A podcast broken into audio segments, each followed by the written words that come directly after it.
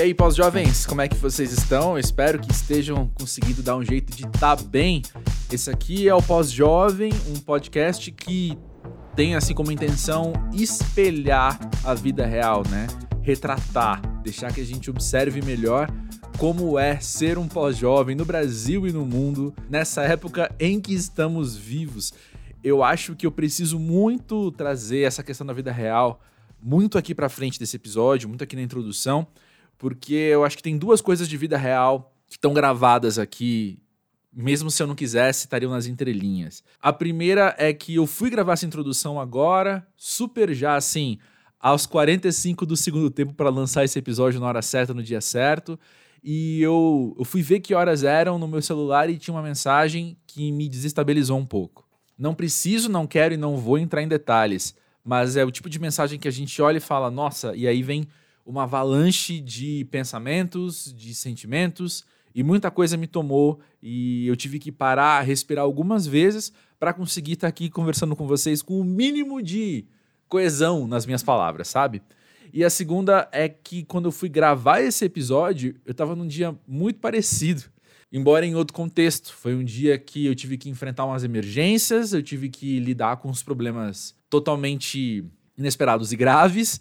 E pela primeira vez, até onde eu me lembro, em, em quatro anos de pós-jovem, foi a primeira vez que eu me atrasei. Eu me atrasei para uma gravação.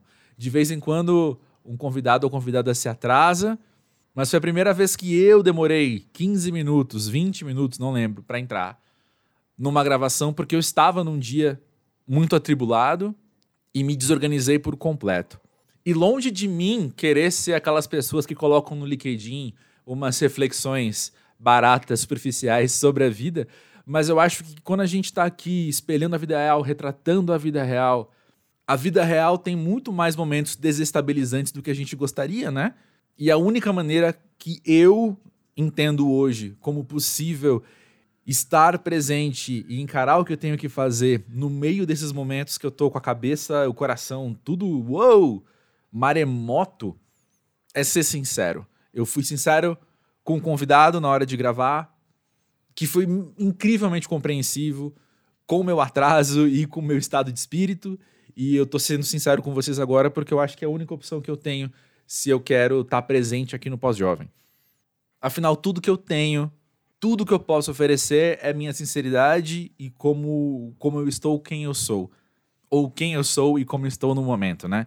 Mas uma anedota sobre essa gravação também é que eu tava tão, tão estado maremoto que a minha memória registrou o papo com o Felipe Puperi como se tivesse durado 10 minutos. Assim, a minha memória no dia seguinte, quando eu lembrei da gravação, foi tipo, caramba, sério mesmo que eu gravei 45 minutos com ele? Sério mesmo que isso aconteceu? Porque na minha cabeça, a gente sentou, deu oi deu tchau, assim, de tão tudo aconteceu tão rápido. E quando eu fui editar semanas depois, primeiro, que eu nem lembrava direito o que a gente tinha conversado por causa disso, né? Porque eu tava meio, meio flutuante, tentando estar presente.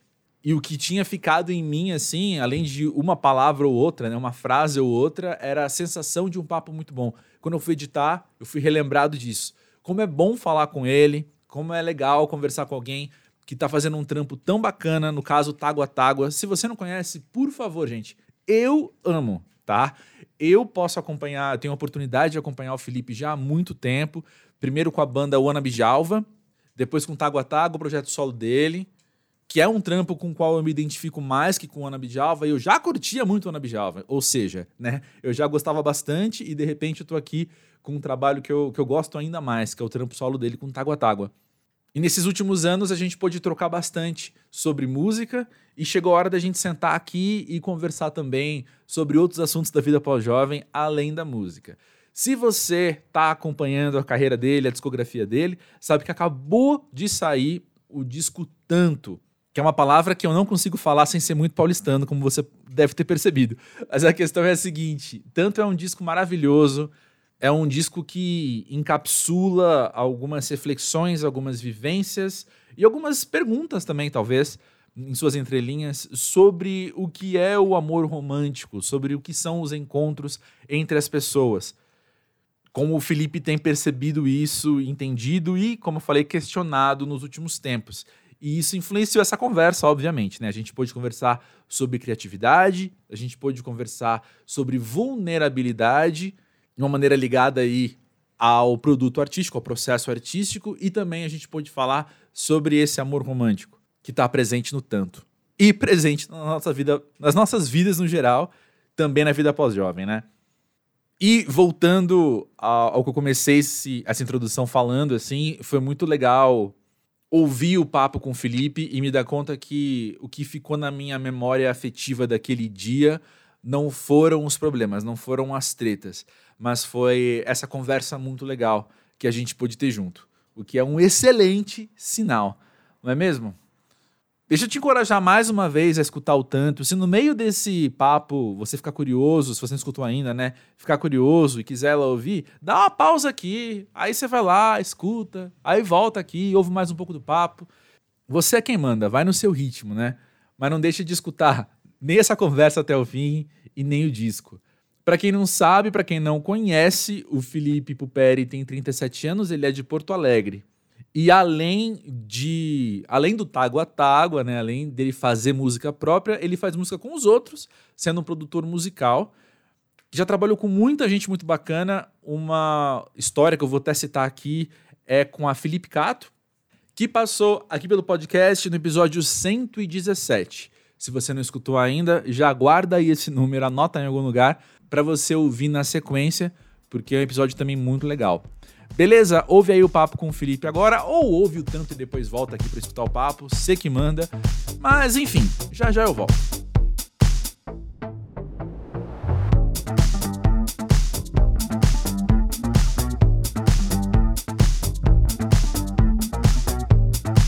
Felipe, diz aí pra gente, pra você, o que, que é ser pós-jovem? Eu acho que é. Talvez seja uh, não ser mais tão jovem, mas ainda se sentir como tal. É o que me parece, pelo menos. Eu me sinto um pouco assim, porque eu não sou uma pessoa jovem, mas eu convivo com muita gente jovem.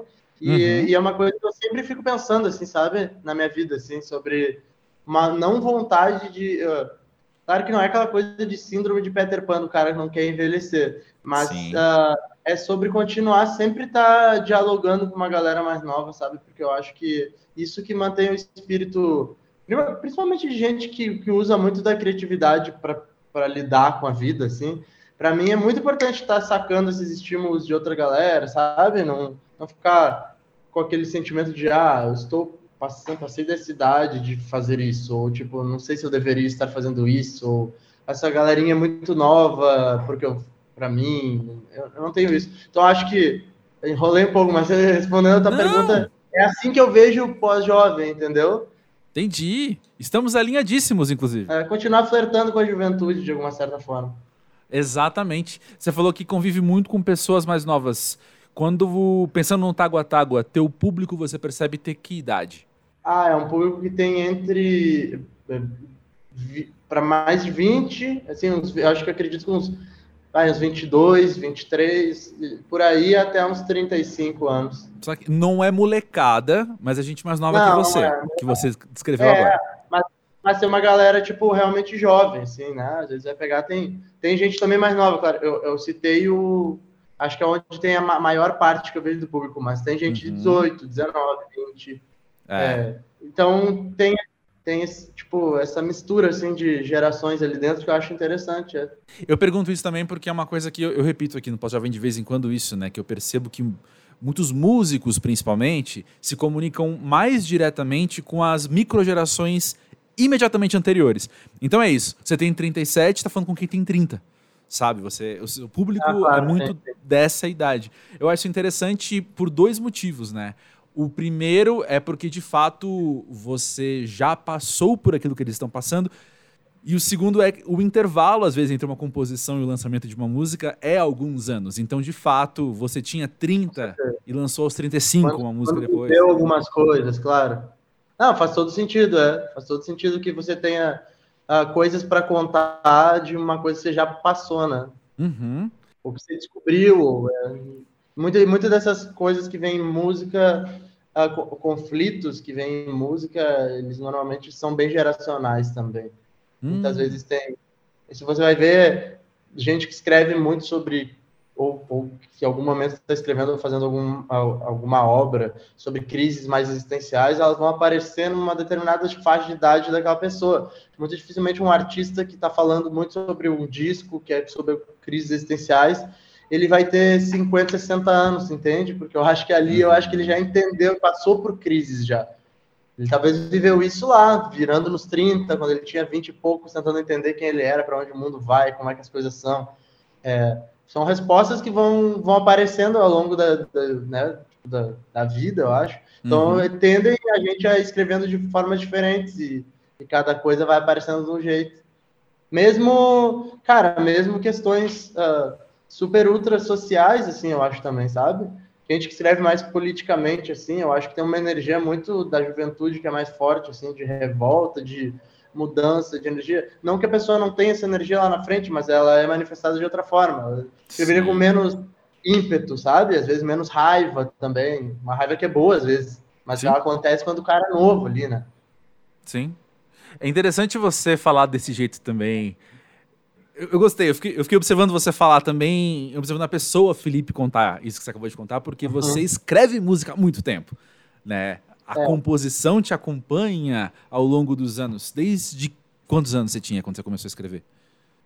Cara, eu comecei a tocar muito novo, né? Muito uhum. jovem, assim, tipo, instrumento. Mas quando eu comecei a compor mesmo, assim, que eu fiz as prim primeiras ideias, eu acho que eu devia ter uns 15 anos. Né? Então, já é mais da metade da tua vida que você está compondo, é, né? É. Como é que você observa, né? Tudo isso para dizer, como é que você observa as suas composições também mudando ao longo do tempo? Você observa em você esse contraponto de uma energia jovial no uhum. começo para agora você tá atento a outras coisas também que o repertório da vida te deu? Como que é? Sim. É, eu, eu acho que quando eu mencionei isso do, do momento, da pessoa enquanto ela está compondo, eu acho que eu, eu fiquei me, me imaginando também uhum. na minha trajetória e eu percebi que, por exemplo, vamos falar do Tágua Tágua, por exemplo. Uh, foi, é um projeto que ele começou durante um momento mais existencial da minha vida, assim, eu questionando coisas, questionando uh, inquietudes minhas e tal. Então, tipo, os primeiros, os primeiros trabalhos que eu fiz, os EPs e, e os primeiros singles, eles eram bem existenciais, né? Tanto que o primeiro EP chama Tombamento Inevitável. Então, ele uhum. era já uma coisa assim, o, como é que eu vou lidar com esses tombos aqui, com essas questões todas da minha vida, como que onde eu encaixo elas? E era um Felipe muito mais nessa transição dos 20 para os 30, assim. Tentando entender qual era o meu espaço, qual era o meu lugar. E, e, outras questões também, essas coisas, tipo, tinha a música do Preso no Amanhã, né, que também é uma questão existencial sobre Sim. não estar tá conseguindo viver o presente, estar tá sempre pensando lá, pensando lá, pensando lá, não, não satisfeito com as coisas que estão acontecendo na volta. E acho que isso, foi, isso vai ficando de lado, sabe? Ela vai passando para trás. Dificilmente eu vou pegar e vou cantar de novo ou ter vontade de falar sobre isso em escrita de coisas que foram. Uh, hoje em dia, em algum momento, talvez venha mais também uma vontade de falar do cotidiano, de coisas, isso ainda não aconteceu muito, assim.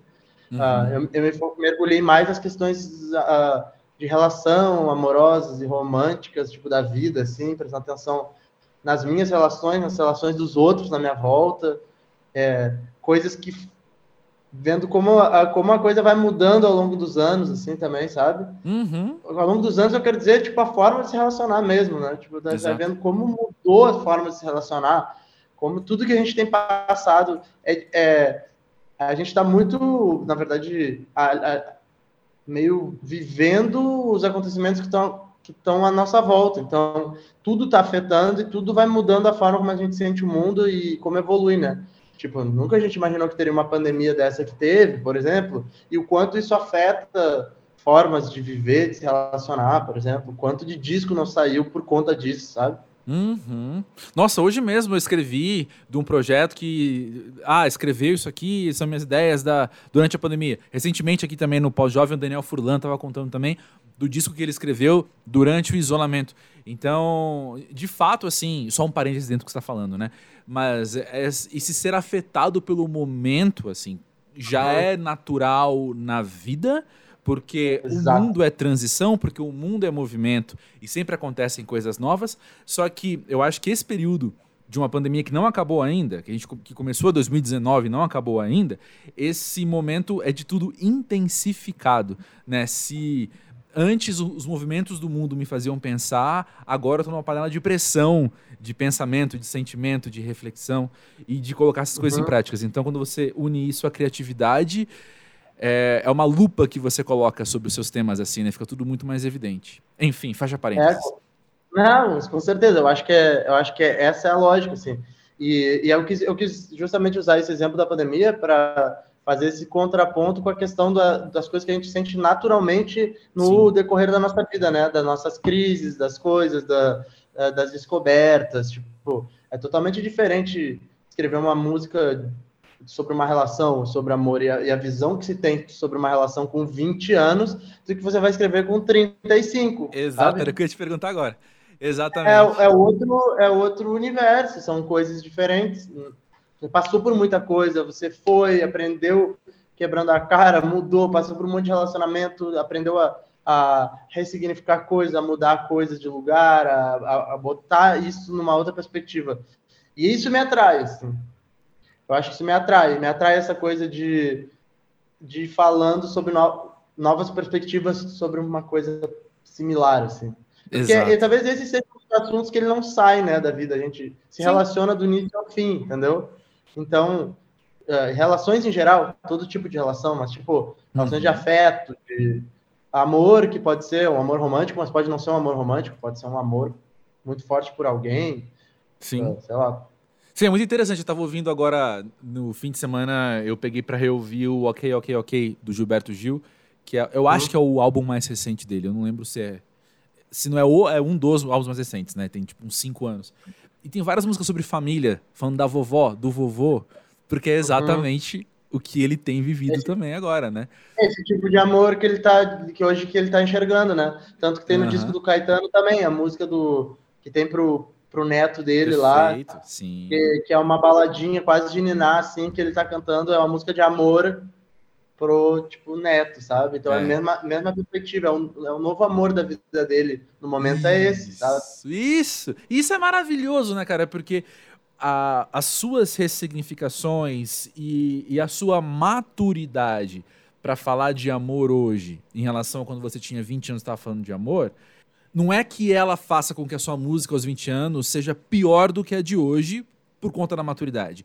A questão é, você estava sendo sincero aos 20 anos falando de amor, de um jeito que aos 37 hoje, você para, olha para trás e fala, entendo diferente hoje, e você vai com a tua visão de hoje integralmente escrever de um jeito que você aos 49 vai olhar e falar, já estou em outro momento agora. Tem outra claro. coisa para falar, né? Sim. E eu até acho que uh, é, muitas vezes é sincero também, quando você escreveu com 20 anos, mas também, às vezes, tem muitas máscaras e camadas, porque a gente ah, tem muita defesa também, entendeu? Uh -huh, então, eu acho que isso aparece também, uma forma de se defender, de, de falar o que, que, você, que você quer que as outras pessoas pensem de você e não o que você é de fato. Então, tem todo um lance de segurança que se cria também com o passar do tempo. Segura, autossegurança, né? É uma coisa, uma, é um lugar de mais. Eu acho que a maturidade traz essas coisas, assim. Você está mais uh, seguro de si, com menos lugares onde você tenta, não sei, disfarçar, mascarar, criar um personagem sobre você mesmo, Sim. falar em terceira pessoa para parecer que não é você que sente, mil questões que você pode fazer. Uau, e, sim. e eu acho que quando você vai encarando isso de uma outra maneira, sabe, tem menos medo de, de estar vulnerável, eu acho que essa é a palavra certa. Sim. E estar vulnerável, eu acho que é a parte mais difícil, assim, sabe? Eu, eu vejo muito isso uh, com atores e coisas assim também, que eu acho que um, um dos a peça-chave ali para coisa ser real e sincera é se vulnerabilizar, sabe? Sim. E é muito difícil, porque se vulnerabilizar é se expor ao extremo. Sim, a palavra vulnerável significa isso, né? Você se colocar ao risco. Né? Eu estou num é. lugar agora mais arriscado do que eu estava antes. então é difícil mesmo, de, de, demanda muito de você. Mas eu queria trazer a, a tua história sobre a minha perspectiva também, porque você tocou num, num, num ponto aí que, que eu acho que eu pude uhum. acompanhar. Porque eu acompanhei mais de perto o Tágua Tágua que o Ana Bijalva. O Ana Bijalva eu entrevistei, uhum. eu escutei, eu vi ao vivo. Mas Tágua Tágua eu, eu, eu pude estar mais perto de você, assim, vendo o projeto do zero, vou chamar assim, né, acontecer. E eu lembro da gente conversando, não vou lembrar em que ano foi isso agora, mas uma vez a gente conversando, justamente quando o Ana Bijalva lançou uma música em português, que era sua, né? É. Da tua composição. E eu lembro isso. de entender naquele momento que tinha um pouco mais de uma vulnerabilidade sendo exposta ali, porque o Ana Bijalva, hoje, aos 38 anos também, olhando para trás, olhando para nossa juventude, pensando que a gente viveu naquela época, eu consigo entender o Aramijalva em um lugar também de uma banda que queria muito estar ali, que queria muito estar tá fazendo aquilo, queria ser vista daquele jeito. A banda que estava uhum. ali é, indo tocar fora do Brasil e, e, voltando, trazendo esse discurso de: olha só, a gente faz parte de um movimento aqui, a gente faz parte de, um, de uma cena, de uma estética, não sei. E Taguatago é mais o, o, trampo do Felipe. Saca? É, é... é. Não, faz sentido isso, faz sentido. É, é mais, talvez é mais, minha, é, mais, é mais a minha vida, de certa forma, né? Sim. Eu acho que por isso que sou o trampo do Felipe. É. Ou com o perdão que... da, da, da, petulância que isso pode ter para muita gente, mas aqui está sendo sincero, é a tua arte, né, velho? É, isso. E talvez dentro de um lugar onde muito, uh, muito de um de uma via só, né? Eu digo assim, de uma eu sou uma pessoa fazendo um monte de coisa e então ele acaba ficando uma coisa muito com a minha cara e com o meu jeito de falar, é, diferente de um projeto, de uma banda. E também eu, eu concordo com o que tu tá falando, eu acho que o Ana Bijaba tinha, tinha uma ideia muito clara do que a gente queria, do que a gente não queria, mas também tinha esse lugar mais jovem, que foi o que eu citei antes, uhum. um ímpeto assim, mais jovem dos 20 20 e poucos anos, que era uma vontade de fazer um monte de coisa de um jeito específico e só daquele jeito. Tinha uma coisa um pouco mais, ah, a gente não quer abrir mão de fazer nada desse jeito que a gente quer. Tinha, uma, tinha um lugar assim, sabe? Que era Sim. legal, porque criava um conceito bem explícito para o que, que a gente queria fazer. Sim. Por exemplo, eu gostava de cantar inglês, a gente queria cantar inglês e não adiantava, podia vir o cara sei lá, a gravadora XYZ maior do mundo falar que a gente ia cantar em português, a gente não ia cantar, entendeu? Uhum. A gente ia ficar, ia cantar, a gente ia falar, a gente não quer fazer nada do que a gente não queira fazer. Uhum. Então tinha esse lugar muito forte. E hoje em dia eu sou bem mais flexível com isso. Eu, claro que eu continuo fazendo as coisas que eu, que eu quero fazer, é, eu tenho bastante controle sobre, sobre o projeto, sobre tudo, mas eu sou muito menos, sou muito mais flexível, sabe? Eu sou muito mais um jogo de cintura, de entender o que, que é, pode ser legal, sabe? Às vezes não é só. Uma, uma, uma mudança pode ser legal, eu posso me surpreender com coisas que eu nem esperava e que eu estava fechado antes. Sim, sim. Então, hoje em dia eu acho que é uma, é uma coisa mais fluida nesse aspecto. Uh, e, e, e sim, eu acho que naturalmente tem mais minha cara. Eu acho que o Ana já, já tinha bastante da minha cara por eu, por eu ser uma das pessoas que mais compunha ali dentro da banda, mas tipo, a composição mesmo, né? Melodias sim, e letras, sim. já tinha muito da minha cara, mas é aquela coisa, é um, é um, você joga uma ideia ali e ela vira o que vira com uma banda. Exato. E, é, e eu acho que tem que se, tem que se permitir isso para você estar tá dando uma banda, tem que se permitir essa troca, tem que se permitir que a sua ideia voe e vire outra coisa sabe? Sim. É, é, e isso é difícil quando você é mais novo também. Sim. Sabe? E, o, é aquilo que a gente falou, é uma constru... você está num período de construção de quem você é, da tua segurança, do teu ego, da tua autoestima. Então, tipo, é muito importante, é difícil de saber lidar. Por isso que a maioria das bandas, elas acabam depois que os caras têm 30 e poucos anos, se for ver. Tipo, Sim. porque é, é, isso, dá vontade de o cara pegar e agora ele mergulhar numa coisa que é dele, sabe? Que ele não porque aquilo ali foi uma barra para segurar, porque aquilo ali foi difícil de aprender uh, sob, sob os olhos de, de, um monte de gente.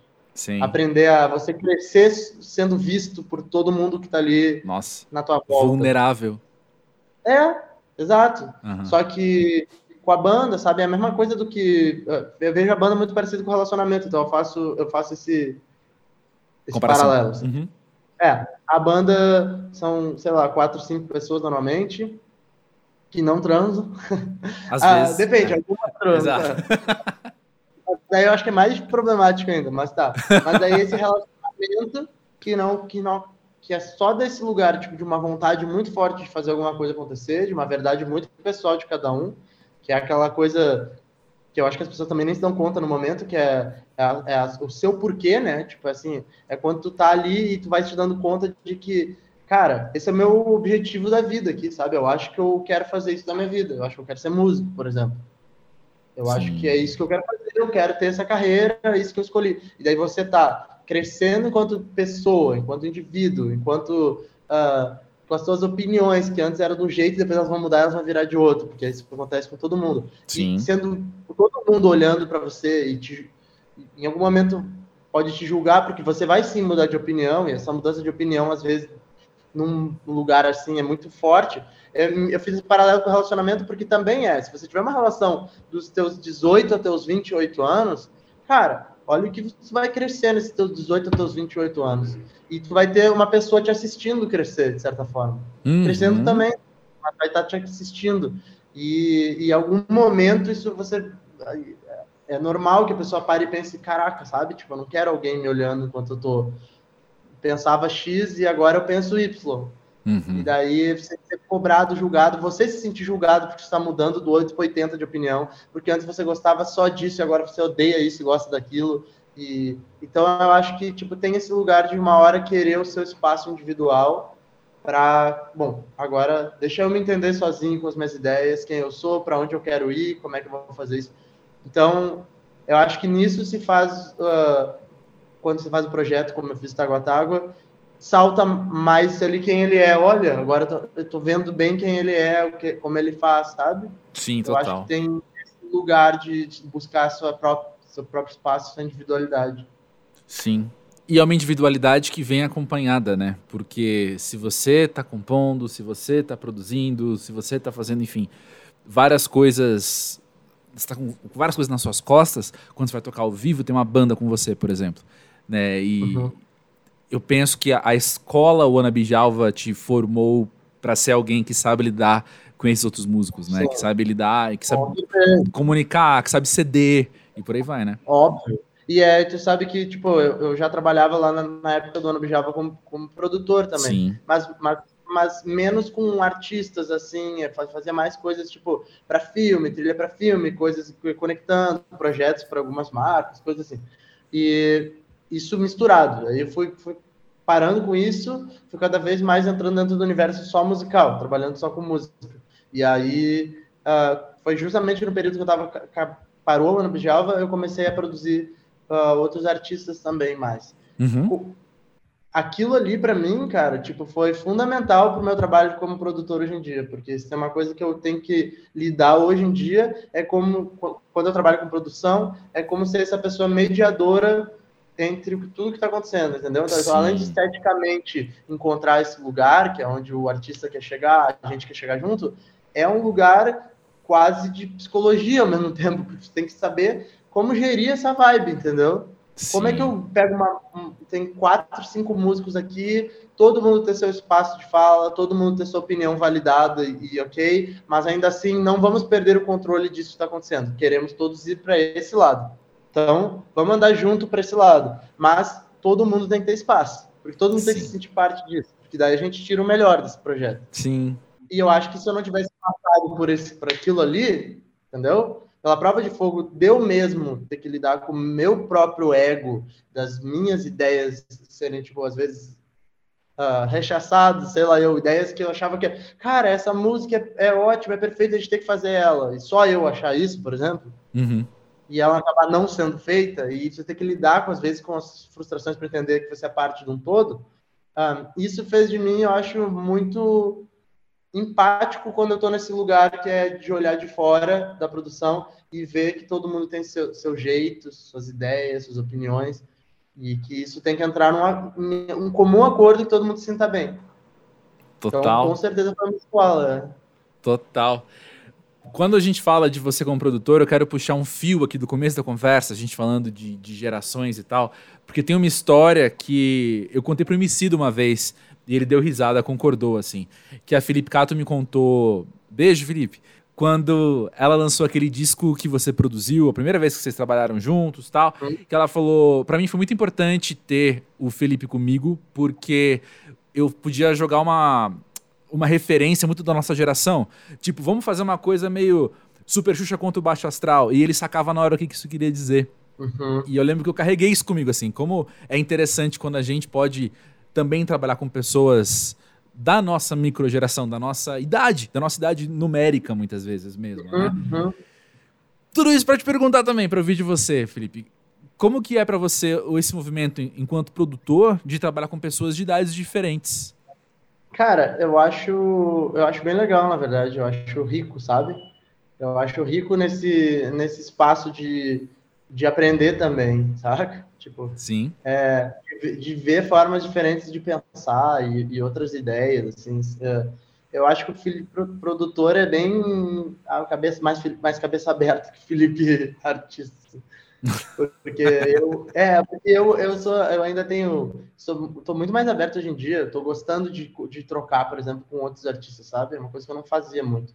É, e eu tô gostando de começar a colaborar de um jeito que outro, com algumas pessoas e tal. Mas eu me sinto que eu, eu nesse lugar de uh, compositor, sou um pouco mais centralizador ainda em algumas coisas. E o Felipe produtor, eu acho que cada vez menos, assim, sabe? Cada vez uhum. abrindo mais, cada vez querendo experimentar, querendo fazer coisas diferentes. Então eu gosto de trabalhar com, com gerações diferentes porque eu vou sacando tipo esses universos, assim, sabe? Uhum. Tipo outras coisas, ah, uma nova forma de ver música às vezes, uma forma de, totalmente diferente de criar fora de nenhum padrão que eu pré-estabelecido ou que eu conheça, assim. Então quando vai ver a pessoa faz um bagulho do jeito muito doido que é só dela e aquilo é interessante, pô, vamos ver como é que faz isso, sabe? Uhum. E e às vezes também me aparece alguma coisa que a pessoa já faz um jeito tão característico e mostra alguma coisa e eu olho e, e dá vontade de nem, nem interferir, sabe? Porque uhum. a gente fala, cara, faz assim, sabe? Vai assim, suando desse jeito, assim. Então, é legal, acho que é, é, é dá para descobrir bastante coisa. E eu, eu, trabalho, eu trabalho com gente hum, basicamente da minha idade para baixo, não ter trabalhado com muita gente mais velha, assim, gostaria de ter essa experiência também, sabe? Sim. Gostaria de ter experiência de pegar alguém, pô, que eu admiro demais, assim, que é um pouco mais velho, que tá num outro nível de estrada e, e tentar, pá, vamos encontrar uma sonoridade que faça sentido, que seja legal para esse tipo de trabalho e tal. É, acho que ia ser legal também aprender de, desse outro lado. Sim. Que acaba sendo fora, um trabalho. Fora a validação que você recebe, né? Quando alguém que você admira já há muito tempo que é a mais velha, olha é. pra você e fala assim: pode me guiar, pode me levar Bom, aonde você quiser. Exatamente. é. é. difícil isso acontecer, mas às vezes acontece, é. pode acontecer. É. Eu fiquei pensando agora no Caetano, que o Lucas Nunes, né, do Bala Desejo, então, Dônica, produziu o disco dele, né? Tem. Foi exatamente isso. Um terço da voz do Caetano. É, então. Isso é especial. É, Isso é especial, com certeza sim. Por falar em especial, vamos falar do tanto? Vamos lá, esse é especial. Conta. Eu não vou fazer entrevista, não, cara. Eu tô aqui só pra escutar mesmo. Conta aí. Tá. Conta aí. Tá, vamos, vamos só direcionar. O que, que é para você lançar esse disco agora? Cara, é bem importante lançar esse disco agora. Ele é tipo um. Ele é um alívio, de certa forma, também. Porque uhum. é um disco que eu comecei a fazer. A gente falou de pandemia antes, mas a primeira música dele eu fiz assim, na virada de março para abril de 2020. Ou seja. Foi bem na época sim. da pandemia, é. E, e era uma época que eu tava. Aquela velha história que todo mundo tava trancado em casa, e só que eu tava trancado com um disco inteiro para ser lançado, que era o inteiro metade. Então, é, era, era muito horrível para mim pensar que eu tava fazendo uma música, era sem estímulo zero. Fazendo uma música pensando, cara, por que, que eu tô fazendo essa música, sabe? Tipo, eu vou usar essa música, sei lá, em 2023, 2024 sei lá, não faz sentido eu estar fazendo isso agora e tal, tipo, por que, que eu estou fazendo isso? E, eu, e, e, me batia muito isso quando eu estava fazendo. Mas enfim, fui adiante, fiz a música e tal, nessa época, e a música ficou lá e tal, guardada. E aí eu estava muito com aquela ideia ainda do. Como era muito recente na pandemia, a gente, eu não sabia na nossa cabeça se ia durar um mês, dois meses. Lembro bem. Na minha cabeça ainda que tudo ia voltar, ia abrir, eu ia conseguir lançar meu disco, os shows iam acontecer. Então eu não estava muito preocupado nesse lugar. Uh, e aí depois fui vendo que isso não estava acontecendo e tal, fui vivendo as coisas com intermetade para ser lançado, decidindo tudo que ia ter que fazer com intermetade, todas as, enfim, desde tudo que aconteceu com o disco. E aí, a partir de lá, fui compondo, assim, fui compondo aos poucos, uma coisa que outra ia compondo, ia guardando, ia fazendo ideias, jogando mais fora, ficando com outras, entendendo o que, que era esse disco. Até que daí em 2021 eu decidi que eu ia acelerar isso e comecei a, comecei a compor mais, mais frequência e eu comecei a ver que as músicas tinham uma mesma uh, eu acho que além de uma mesma vibe, elas tinham uma mesma temática, assim, eu tava, eu tava falando sobre mesmas coisas. E essas coisas eram sobre encontros, assim, sobre vários encontros diferentes. Uh, então, eram músicas que iam narrando encontros e o quanto esses encontros mexiam com a vida e modificavam quanto pessoa, o quanto esses encontros eh, ligavam coisas novas e, e acho que tem muito a ver com o período também, porque na pandemia eu acho que muito, era muito forte isso, assim, sabe? Uhum. Quando aconteciam alguns encontros, a gente tava, era uma coisa muito restrita, né? Tipo, uh, e, e, isso foi, foi me alimentando essa coisa de falar dos encontros, de pensar nos meus encontros, mas também olhar os encontros dos outros, imaginar novos encontros e fazer cenas na minha cabeça, e tudo isso foi acontecendo. E aí, então, tipo, esse disco nasceu disso, saca? Ele nasceu desse movimento de percebendo que eu tava falando disso, falando disso, querendo falar disso, querendo falar sobre paixões e se apaixonar por se apaixonar. Tenho falado bastante disso do disco, porque eu, é uma coisa que eu, que eu acho que eu gostei muito dessa ideia de se apaixonar por se apaixonar. Total. Mais do que você se apaixonar por alguém, é você se apaixonar pela versão de você apaixonado por alguém. Sim. É você gostar tanto de você naquele jeito, naquele estado, que você está querendo viver aquilo constantemente. Assim. Sim. Tem, eu tava, tive essa conversa há exatas duas semanas com um amigo meu, a gente jantando, a gente falou quase que só sobre isso.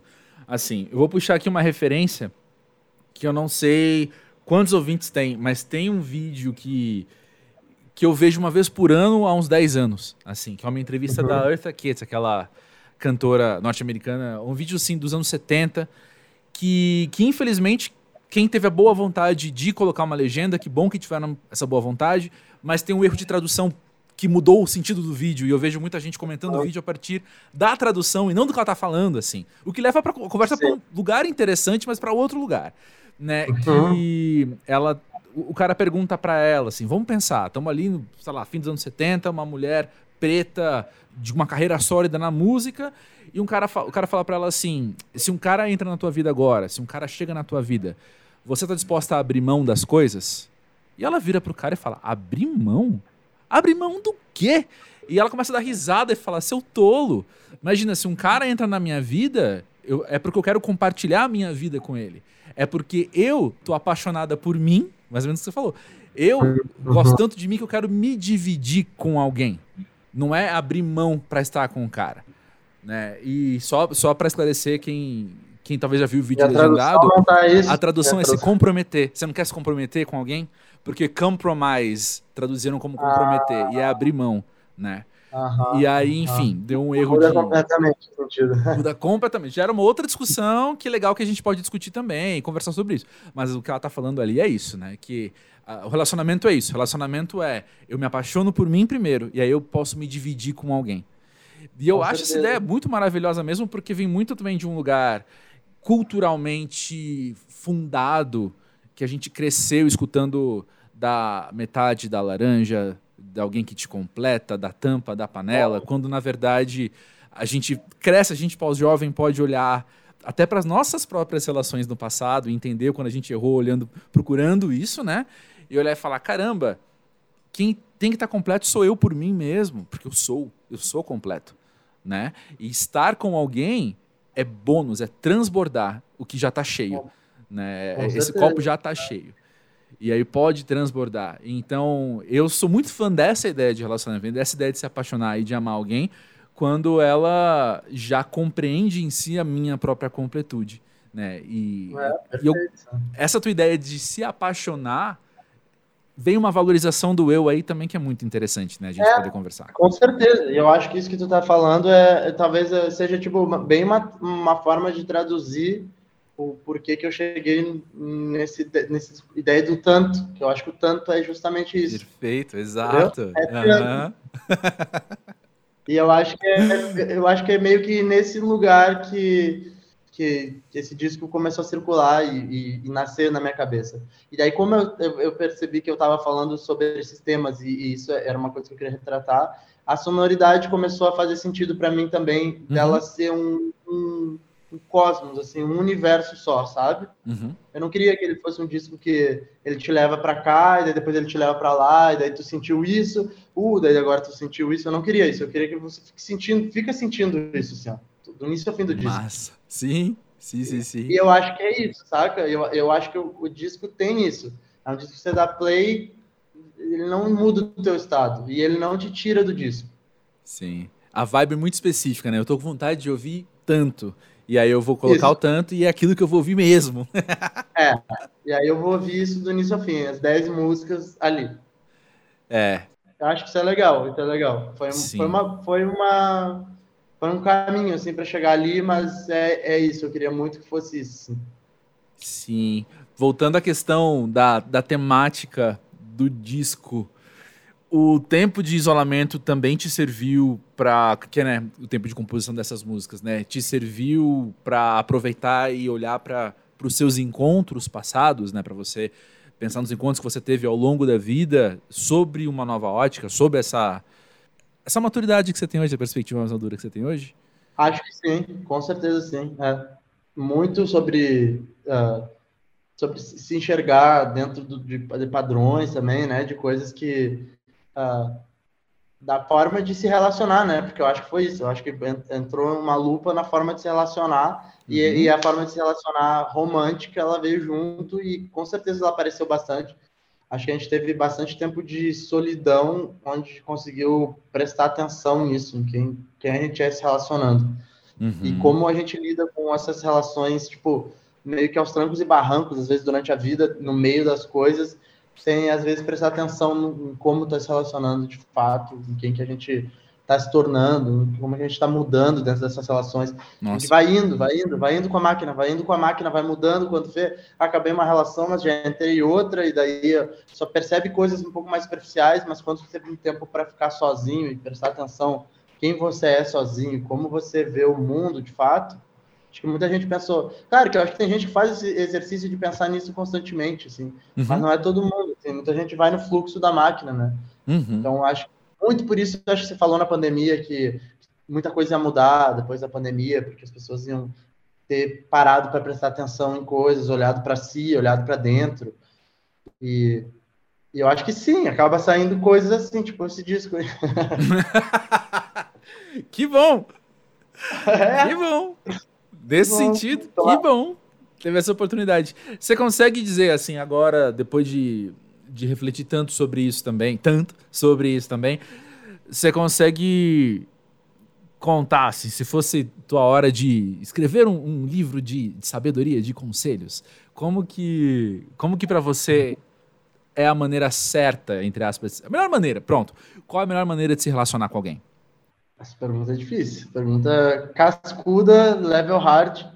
É, cara, eu, eu, eu, tô, eu acho que eu ainda tô nesse processo de descobrimento disso, sabe? Sim. Eu não sei, eu, eu, eu, eu seria uma presunção da minha parte, eu acho, dizer como é que eu acho que é essa maneira, porque. Não, mas na humildade ela... de saber que amanhã você pode, você pode entender diferente, mas assim, agora, né?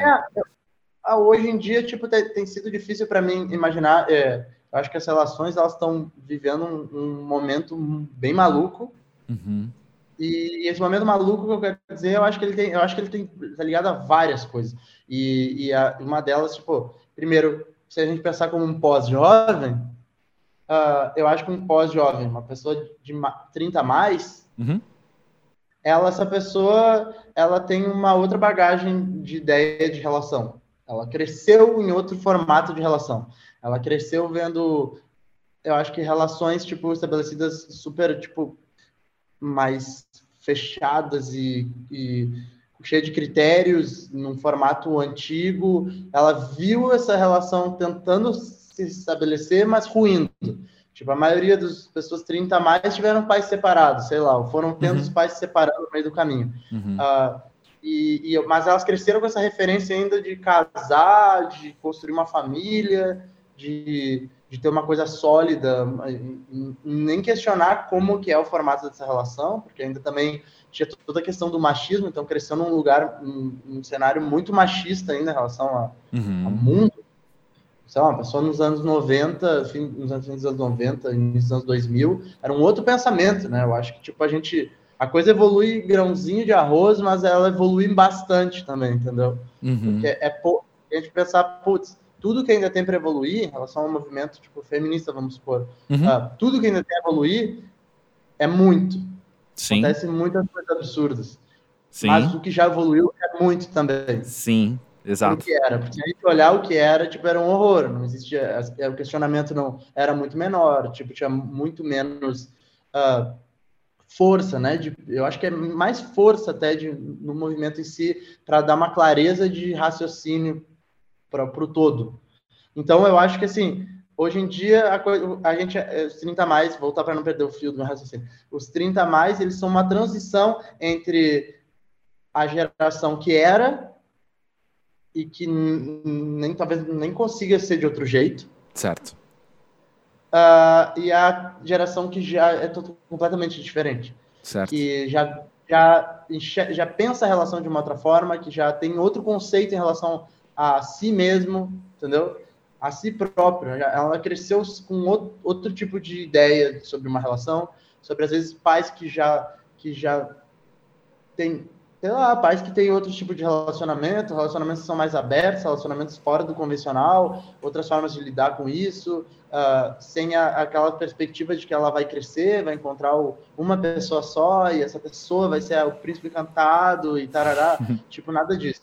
Então, eu acho que essas pessoas dos 30, que eu me incluo nessas, tipo, são as pessoas que estão vivendo essas relações, que, que botaram também à prova o que cresceu uh, vendo e ouvindo, o que cresceu como parâmetro de relação. Porque eu cresci com os meus pais ali, eram pais casados, uma relação monogâmica, tipo, onde eram só os dois, tiveram dois filhos, eu e a minha irmã, e aí eu cresci com esses pais, tentando fazer uma coisa funcionar sem sucesso, se separando, tendo muita dificuldade de, entre eles de restabelecer uma, uma relação. Uhum.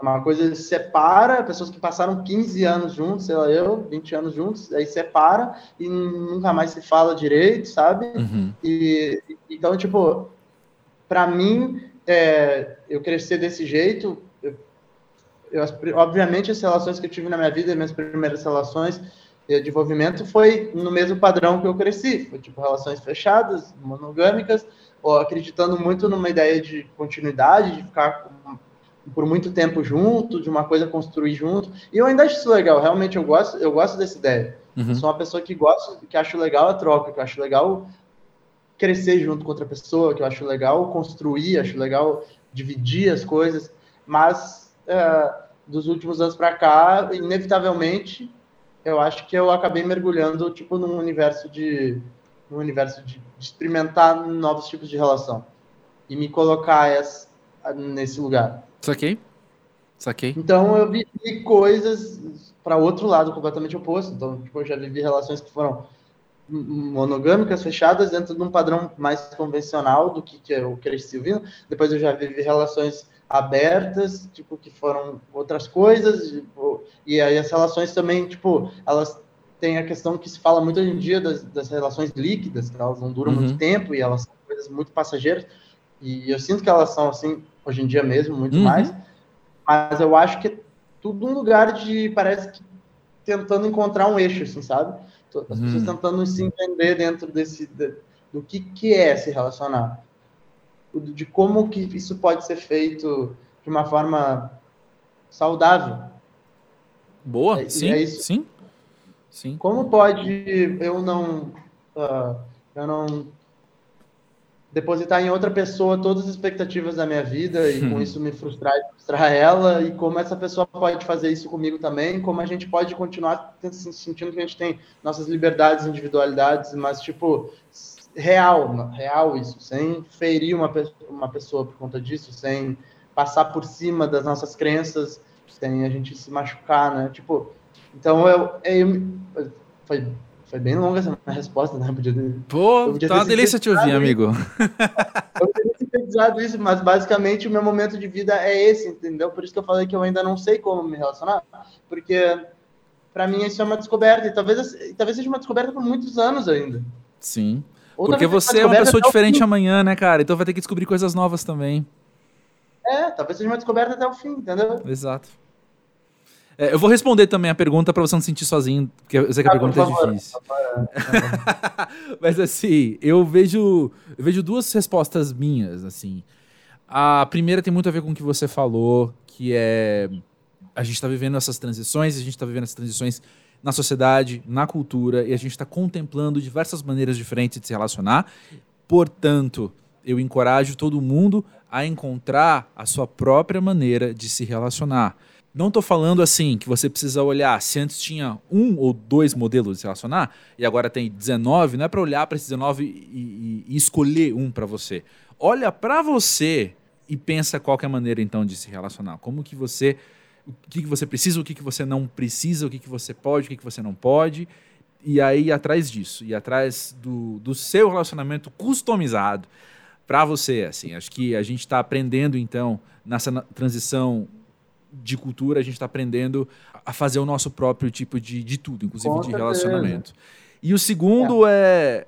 é não é só... só um adendo, né? Diga, diga. Falar o segundo, sobre esse primeiro, porque eu acho importante. É, pra, só para ficar claro, porque uh, eu acho, eu também concordo exatamente com o que você falou. Eu acho que cada pessoa ela vai encontrar o melhor, o, o que é melhor para ela e ela vai saber disso claramente, assim, vivendo e sacando o que, que é que funciona ou não. Porque eu não quero que pareça só que o que eu falei por, por sentir que, ah, que a gente cresceu vivendo uma relação monogâmica, uhum. vivendo outras coisas, que isso não funciona mais e que o novo tipo de relacionamento é outro. Uhum. Não, é, foi não foi o que eu entendi, não. Pois é, é pois é. Porque uhum.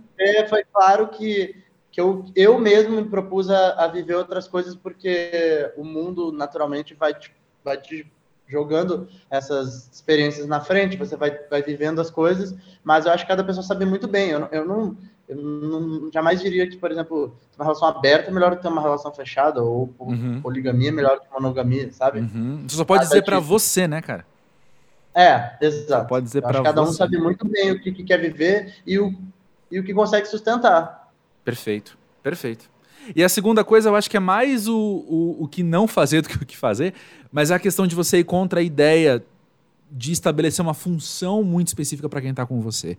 Olhar para a pessoa que está com você, como a gente falou, assim, como alguém com quem eu posso me dividir e não alguém uhum. para fazer isso, para fazer aquilo ou para fazer outra coisa por mim. Sabe? Que função que eu coloco sim, você na minha vida? Ah, você vai me suprir tais coisas. Você vai ah, me sim, dar aquilo. Não, não, não, não. O foco está no meu compartilhar com uma pessoa, não com uma coisa, não com um serviço. Eu já tive, já é. estive em relações que eu sei que eu era querido, eu sei que eu era tudo isso, mas eu me sentia um app no celular, assim, sabe? Eu vou até você para você me dar tais coisas. E eu era eu me sentia menos pessoa muitas vezes. Uhum. E eu já me percebi fazendo isso com outras pessoas também, sabe? Eu já me percebi também uhum. colocando nesse lugar de deixa eu ver, deixa, deixa eu te encaixar aonde eu preciso você. Uhum, uhum. Quando na verdade não, tem que olhar para as pessoas como pessoas e pessoas com quem eu posso me dividir. Então fica aí, fica esse tanto de coisa que a gente pode pensar a partir é. desse, dessa, dessa interação, sei lá o que falar, dessa dinâmica de relações.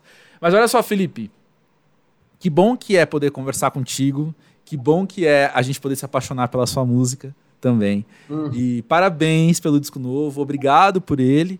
E obrigado por estar aqui no Pode Jovem trazendo você, mas eu digo também, obrigado pela oportunidade de acompanhar a Tágua Tágua, passo a passo, desde o começo. E Pô, ser tá lá desde o começo, né? É. é. Eu acho que a gente. Olha, as primeiras vezes que a gente falou deve, devia ser bem lá no embrião lá. É, era primeiro foi, EP. 2018, talvez. Isso, isso, tenho certeza, tenho certeza.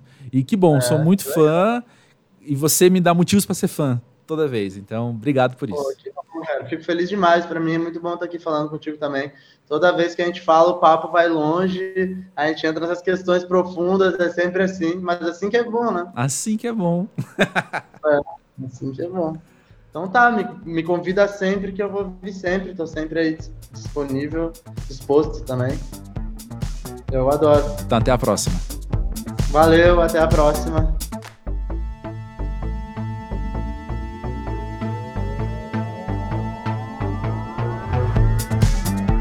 E aí, me conta, escutou tanto? Não, sério mesmo, foi um disco que eu gostei bastante.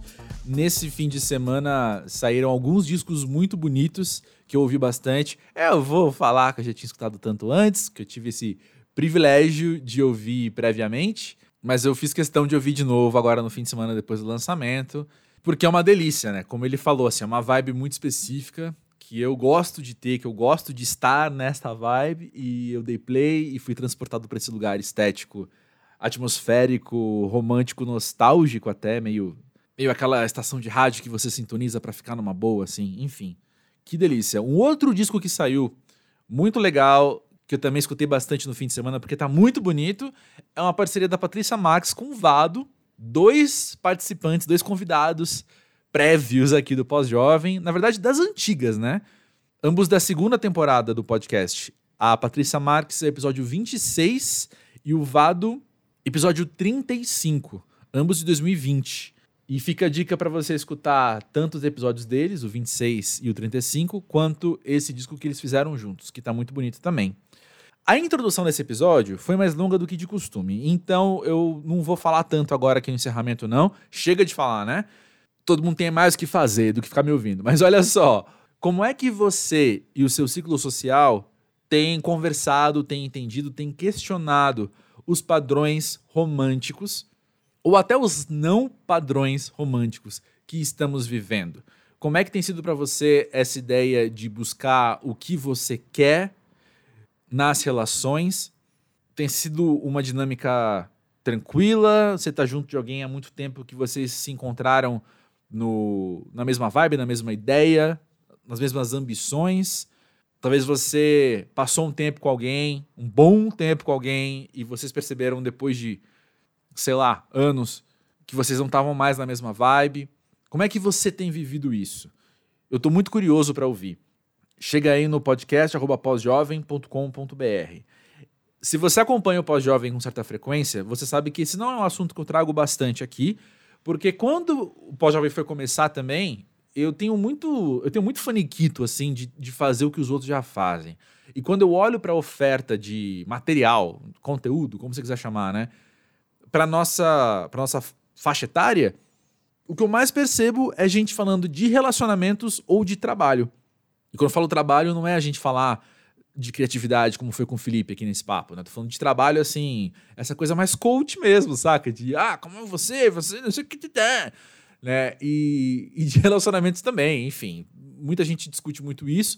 Já passou muita gente aqui pelo Pós-Jovem que tem, inclusive, um, um, um trabalho a ver com relacionamentos. Por exemplo, a Tati Ferreira, e eu sempre quis que o pós-jovem ocupasse outros espaços, né? Mas é claro, a nossa vida esbarra em relacionamentos amorosos, nossa vida pós-jovem traz isso, e a ausência de relacionamentos amorosos também é um assunto para a gente conversar, sendo pós-jovem ou não, né?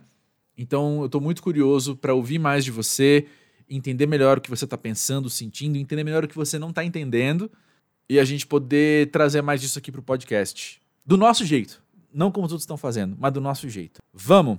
O que eu esqueci de falar também na introdução é que o Pós-Jovem tá no Twitter e no Instagram, Pós-Jovem. Uh, os links estão na descrição desse episódio, não tem erro.